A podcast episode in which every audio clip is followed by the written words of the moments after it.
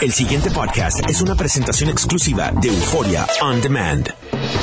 WKAQ 580, expertos en análisis y noticias, presenta a los licenciados Luis Pavón Roca, Carlos Díaz Olivo, en WKAQ Analiza.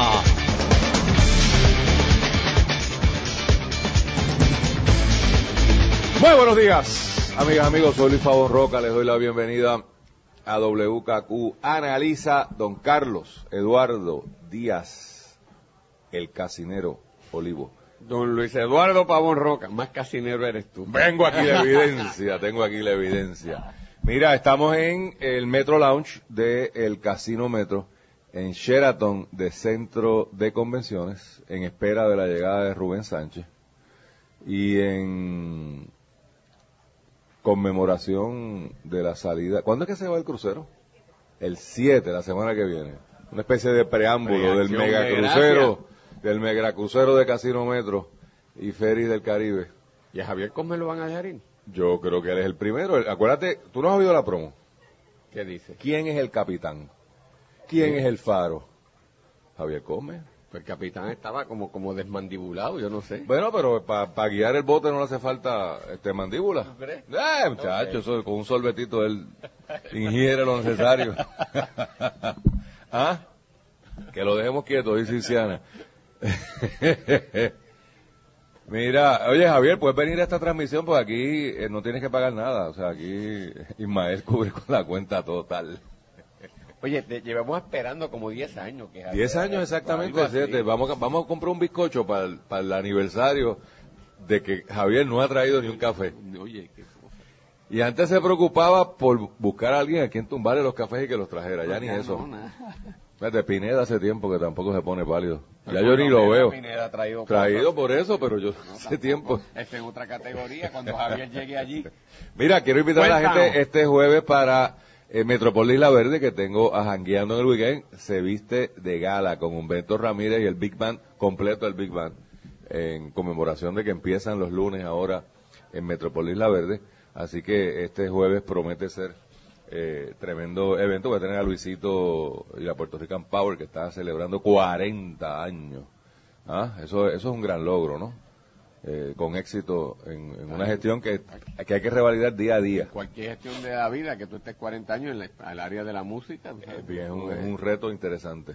Mira, eh, ya hablamos un poco del tema de las traganíqueles eh, eh, en el bocadillo, en realidad nos fuimos al bocadillo con ese tema, pero quería reiterar, porque sé que hay gente que a las nueve es cuando sintonizan, que sorprende esta prisa loca eh, por aprobar este proyecto a altas horas de la noche, algo que se nos había dicho que habíamos superado hace algún tiempo, que a las 2, 3 de la mañana estuviesen eh, legislando, eh, y en una abierta contradicción a posturas personales previas, y me refiero con esto al presidente eh, de la Cámara, que yo hasta donde yo sé no ha dado una explicación de qué fue lo que cambió que le mereció a él cambiar su opinión. Y a base de dos o tres ortopedas que llevaron allí, porque me dicen que los votos no estaban en el, por la tarde, pero eh, parece que hubo ortopedas activos eh, doblando brazos en el Capitolio y logran eh, la aprobación en la Cámara. La del Senado va a ser expedita porque ya el presidente del Senado había dicho que esto eh, es un proyecto de él, ¿no? Así que no, no va a haber ahí ningún, ningún issue.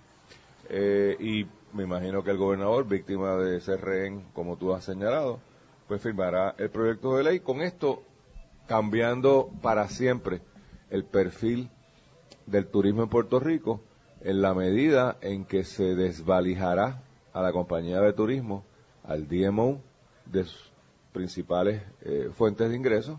Eh, habrá que ver qué impacto tiene ahora en la vida real sobre los casinos eh, en Puerto Rico. Y habrá que ver qué impacto tiene sobre la vida en general, porque tanto AMSCA como eh, otros departamentos se habían manifestado en contra eh, de esta medida, ¿no? Eh, y lo que tú señalaste ahorita, Carlos, yo creo que es lo que hay que reiterar. Si fuese una vara igual para todo el mundo, pues me, tendría tal vez algún sentido. Pero tú abrir este gran loophole, donde no va a haber supervisión, donde esto va a ser el- por la libre, Sencillamente, y, y yo te garantizo, Carlos, que las ilegales no se van a ir tampoco. Porque si, no, si el gobierno no ha tenido la capacidad en los últimos 20 años de controlar una actividad abiertamente ilegal, ahora va a ser más difícil porque imagínate, tú mezclas un poco de las del embeleco este con las que no sean, formas un revolú allá en el barrio Chencho en, en, en Jayuya, ¿quién va a fiscalizar esa vaina? Mira, Luis, a mí aparte de, la, de la discusión filosófica que tuvimos en términos de, cómo este tipo de medidas se debe considerar aprobar y la articulación de una política pública coherente, que, yo creo que es fundamental, hay otro ángulo que para mí me parece que es vital, y es que el gobernador cada vez más es reducido en su importancia como líder principal del país y en su capacidad como político. Y Rivera Chat cada vez que viene le mete la, la, la, la, la, gasnatada y lo, se queda dado. Entonces, no solamente que el gobernador no, no parece desarrollar unos instintos políticos efectivos, sino que su entorno comunicativo, de comunicaciones, es un desastre. Porque en plena discusión de esta situación, objeto de una extorsión pública, el gobernador, lo llevan a Cataño para inaugurar allí una rehabilitación de un, de un centro eh, que, que donde va a haber, este, se va a atender niños, van a buen tratar de- de, de, de interaccionarlos con las personas mayores, que me parece una iniciativa Bella. bonita, vale, o sea, eso no es. Pero, pero no es lo que desde el punto de vista mediático tú vas, e- es lo suficientemente fuerte para potenciar la figura del gobernador en momentos donde lo que hay es un huracán involucrado con un issue mayor de reforma contributiva y de la, y de la legalización de estas máquinas de juego para adultos. Entonces, peor aún, esta gente que, que lleva al gobernador a, a- a- a conferencias inconsecuentes, de tonterías, de tuits de idiotas, este, lo pone, en vez de capitalizar, si ya que el gobernador va a claudicar y someterse a, los- a las exigencias de, de- Tomás Rivera Chat, el gobernador entonces yo me apoderaba del issue, Luis, y yo decía que aquí, eh, si, ya que, que este claudicó, pues mira, a un grupo de pequeños empresarios puertorriqueños les vamos a abrir las puertas para que se desarrollen, para que evolucionen, lo vamos a integrar, gente que estuvo de alguna manera en la ilegalidad, lo vamos a integrar a la economía abierta, vamos a, a- a- a- ayudarlos para que sigan creciendo, para que puedan crear realmente operar unas, estas cosas a gran escala, este, integrarlo de, de una manera efectiva, qué sé yo, Luis, pero no hay quien, quien pueda siquiera articular eso, y el gobernador entonces, cuanto es más, peor, Rivera Chata entonces a lo último que está a punto de perder se ocupa en la Cámara, Luis, en la Cámara de obtener los votos. O sea, es, es- dueño y señor del espectáculo a nivel del Ejecutivo y a nivel de sus compañeros de la Cámara de Representantes. Es el verdadero líder del país. Entonces tú tienes eh, la gente en el entorno del gobernador, ¿Quién es el verdadero líder del país? Tomás Rivera Chat, yo no me te cabe la menor duda. Hace lo que le da la gana y como le da la gana y lo más bien y cuando quiere sale y dice y desbarata el que sea, cuando quiere se esconde y se resguarda con efectividad. Mi respeto como líder lo tiene. O sea es que- lo que estoy diciendo que el gobernador lo carece y, su, y, y los que lo asesoran no tienen idea, no tienen idea cómo jugar. ¿Y sabes lo que está pasando? Cada día se hace más chiquito. Voy- Lo Se- hacen se hace- más se- chiquito sí, lo, lo convierte en una O sea caricatura que- de líder. O sea, que esto que me llegó a mí por internet, tú podrías decir que tiene alguna justificación. Voy a poner algo. Vamos a ver si esto funciona. Voy, voy, voy. voy. Porquería que tú tienes. quiero un líder con la agallas y con el coraje que necesita este país enfrentar los problemas. Yo quiero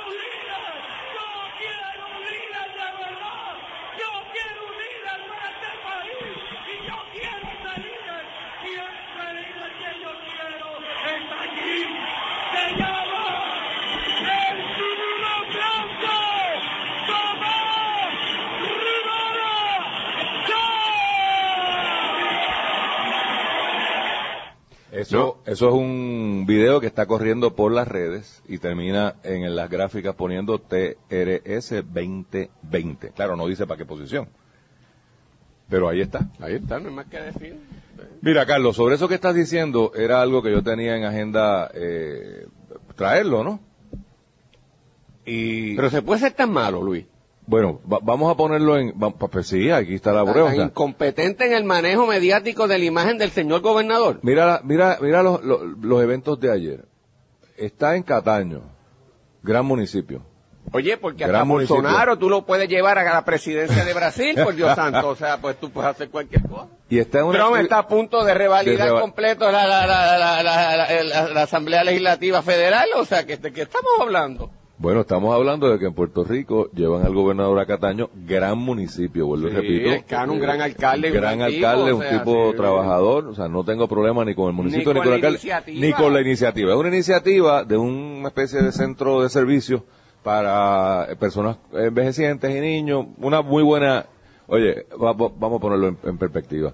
Eh, eh, gastaron 50 mil pesos en renovar un centro comunal. Muy bien, pero el gobernador una le puede- importante, por eso, no, no, no, el proyecto tiene en mi eso, total eh, endoso y respaldo, y el alcalde también. Pero en el momento de crisis que estamos viviendo, ahí es donde yo quiero poner al gobernador de Puerto Rico. O sea, El- es- el es- momento esa es la prioridad. Él mismo como ejecutivo está experimentando, no, no solamente el él, Y- él personalmente. Él, por eso, su liderato está siendo asediado y cuestionado precisamente del otro lado de la bahía donde lo ponen. Porque si usted se para allí en el malecón de Cataño, usted tiene la mejor vista de la isleta de San Juan. Y usted ve el Capitolio. Regio y la fortaleza, o sea, de verdad que es la mejor vista. Si no ha ido a Cataño últimamente, le invito a que vaya. Hay unos restaurancitos y unos chinchorritos, pero Rosanales tiene uno por allí en la esquina. Se come muy bien, o sea, me encanta. Pero, señores, ¿cómo usted va a decidir ese día llevar al señor gobernador a hablar de, un proyectito de barrio? O sea, es un proyectito de barrio. Y bueno, defiendo y reconozco el valor de ese proyecto, pero no para poner al gobernador de Puerto Rico. Segundo evento. Alegan en este media tour que tienen de los millones, millones de pesos para gastar, que no acaban de llegar, pero ellos dicen que llegan. Ojalá lleguen. Que va a hacer falta 100 mil personas para trabajar en la industria de la construcción. Bueno, de nuevo, ojalá.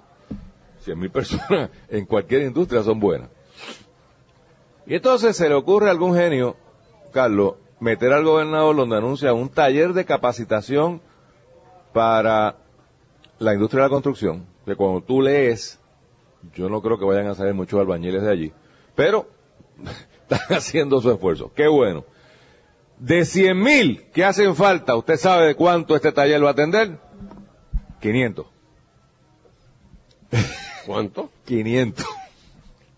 Entonces, de verdad que tú vas a ocupar al gobernador de Puerto Rico en el momento más bajo de su eh, presencia y en una en medio de su des- desmoronándose su imagen anunciar que le van a dar clasecitas a 500 personas. Luis, No, en serio. Es en la escala de cosas, ¿cómo es que esto? pero quiere ver cómo su, su gente de comunicaciones lo destruye más todavía. Cuéntame. Eh, Salió en la prensa ahí de unos esfuerzos también de otros compañeros de, de verdad, de otros, eh, de otros, otros medios, y me lo me acaban de recordar.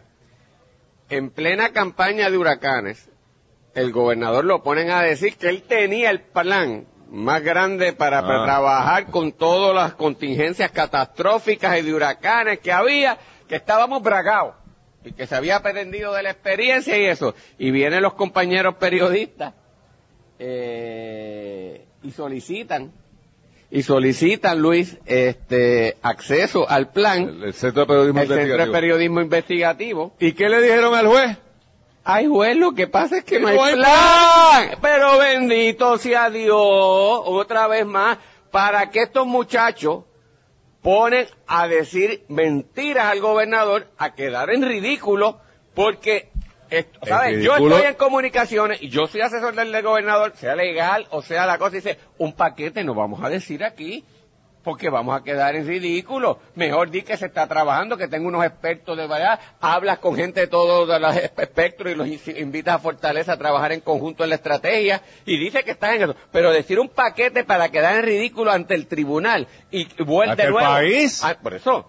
Es en el tribunal y se entera el país. Pero ¿quién es el que queda en ridículo? ¿Quién se hace cada vez más pequeño? El gobernador. Sí, necesidad, porque no había necesidad. Pero en este caso, que era otro tema que yo creo que debemos dedicarle un tiempo, Carlos.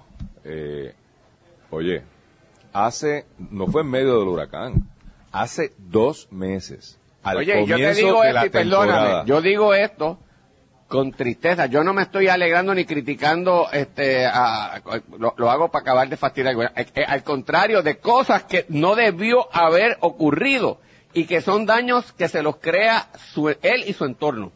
Sigue. hace dos meses, tres meses a lo sumo, al comienzo de la temporada de huracanes, se le aseguró a este país que había un plan de emergencia renovado. Que a base de las experiencias de la peor tormenta desde que Noé andaba por la faz de la tierra, estábamos ready. Llamó la atención en aquel momento y lo remito al récord que no querían publicar el plan de emergencia. Yo recuerdo, es más, yo recuerdo aquí mismo, yo creo que fue en el Casino Metro, en una transmisión eh, por la mañana, haber cuestionado y haberte planteado, Carlos, explícame cómo es que un plan de emergencia es privado. O sea, yo puedo entender que haya partes que son confidenciales. Por ejemplo, el manejo de la seguridad de los cuarteles de la policía, pues obviamente usted no va a publicar eso para que los pillos se enteren. La estrategia de la Guardia Nacional en seguridad durante la, durante la tormenta o el terremoto, la emergencia que sea, pues eso es privado. Pero ¿a qué animal se le puede ocurrir que yo tenga un plan de seguridad y no lo comparto con los alcaldes? Y yo le pregunté, ah, no, ya me acuerdo dónde fue. Fue en el, cuando nos volvieron a meter allí en Cataño, en, el, en la caseta aquella eh, para hacer la transmisión. Ahora en, en la Te conmemoración. yo te encomendé a ti. eso. Si tú no fuiste. Pues ahí le pregunto, oye, casualmente, a Alcano, al alcalde de Cataño, que estaba allí de anfitrión, y me dice, nosotros no hemos, Epi Jiménez fue mi invitado en ese día. Estaba Guillermo. Y el, y el alcalde de Cataño confirma que a él no le han dado ningún plan, que no, no sabe. no le podían dar lo que no había. Ahora, o sea, tú sabes lo que es que ayer dos cosas pasaron para mí históricas ayer. Que se desnude abiertamente la palabra de un gobierno y de un gobernador que estaban mintiendo en cuanto a la existencia de ese plan de emergencia y aquí hay dos factores graves que mientan, son problemas, pero bueno, con eso se brega. Pero dos, estamos sin plan de emergencia, hermano. O sea, estamos hoy, hoy, hoy, hoy, Puerto Rico no puede enfrentar una emergencia. Pero es que pe- pe- Porque toda- no hay plan. Todavía Y tú- este es el gobierno del plan, del plan, del plan para el plan del plan. Pero todavía tú dices que no, hay, no había plan, lo dice el principio y lo estás trabajando. Tú puedes criticar que no lo haya, pero que no es tan malo como haber quedado como un embustero y, y- y- No, pues, y- y- y- descubierto en una falsedad y que eso lo hayan hecho el propio gobierno. O sea, es como si tuviese un grupo de gente haciendo todo lo posible por destruir al gobernador. O él solito. O sea, no, no, no- Yo bueno, o sea, porque, yo, yo hay un grado de o sea, responsabilidad ¿cuánto- individual de él que, que es indudable. O sea, porque uno se ha debe- dado cuenta. Debe haber un fra- ese fracatán de gente no- que está en pero- fortaleza, está para decirle, mire, no, gobernador, no. Pero, Carlos, Pero, a esta altura del juego, Y a todo dos lo que años, hace es aplaudirle y decirle, vamos aquí, vamos a esta cosa. Ay, qué grande lo hizo, gobernador. Hombre, no. por eso, y él se lo cree. O sea, porque a esta altura del juego, Se lo debe estar creyendo, sin O sea, duda. cuando, él lee el, cuando el gobernador leyó el periódico esta mañana, yo espero que lea el periódico, y ve que el juez Anthony Cuevas, un juez que no es enemigo de la administración, Se le mete un sablazo a cualquiera, es vertical. por eso, Ah, yo- yo no- pero no es, no, pero, por eso no, totalmente de acuerdo, he postulado frente a él, no aquí en San Juan, pero cuando estaba por allá en Cagua. Cagua, y antes en, lo- en San Lorenzo, por allá en un municipio más chiquito, eh, Las Piedras, en un tribunal de esos chiquitos, también postulé frente a él. Vertical, por eso, pero no es al juez que me le pueden imputar que tiene una, eh, le tiene ganas al gobierno. Cuando ese juez dice con su boquita de comer, Escribe con su pluma de escribir, eh, eh, no, no, lo dijo, Ah, lo dijo en letrado, sala, pues. lo dijo en Ah, sala. Dice en sala, busqué el periódico, señor gobernador, cuando los abogados de los periodistas del Centro de Periodismo Inter- eh, Investigativo es que este gobierno lo oculta todo o algo así a los efectos. Y el juez Ay, dice, y el juez dice, sí, no, ya me estoy dando cuenta que, que han sido muchos los casos que han pasado por aquí del mismo tema.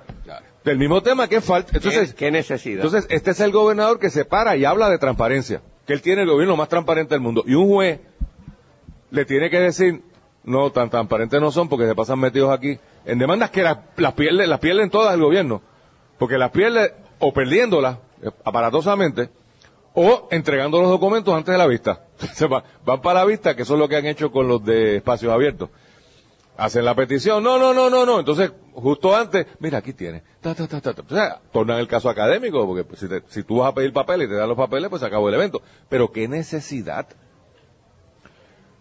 O ¿qué necesidad hay de exponer al gobernador?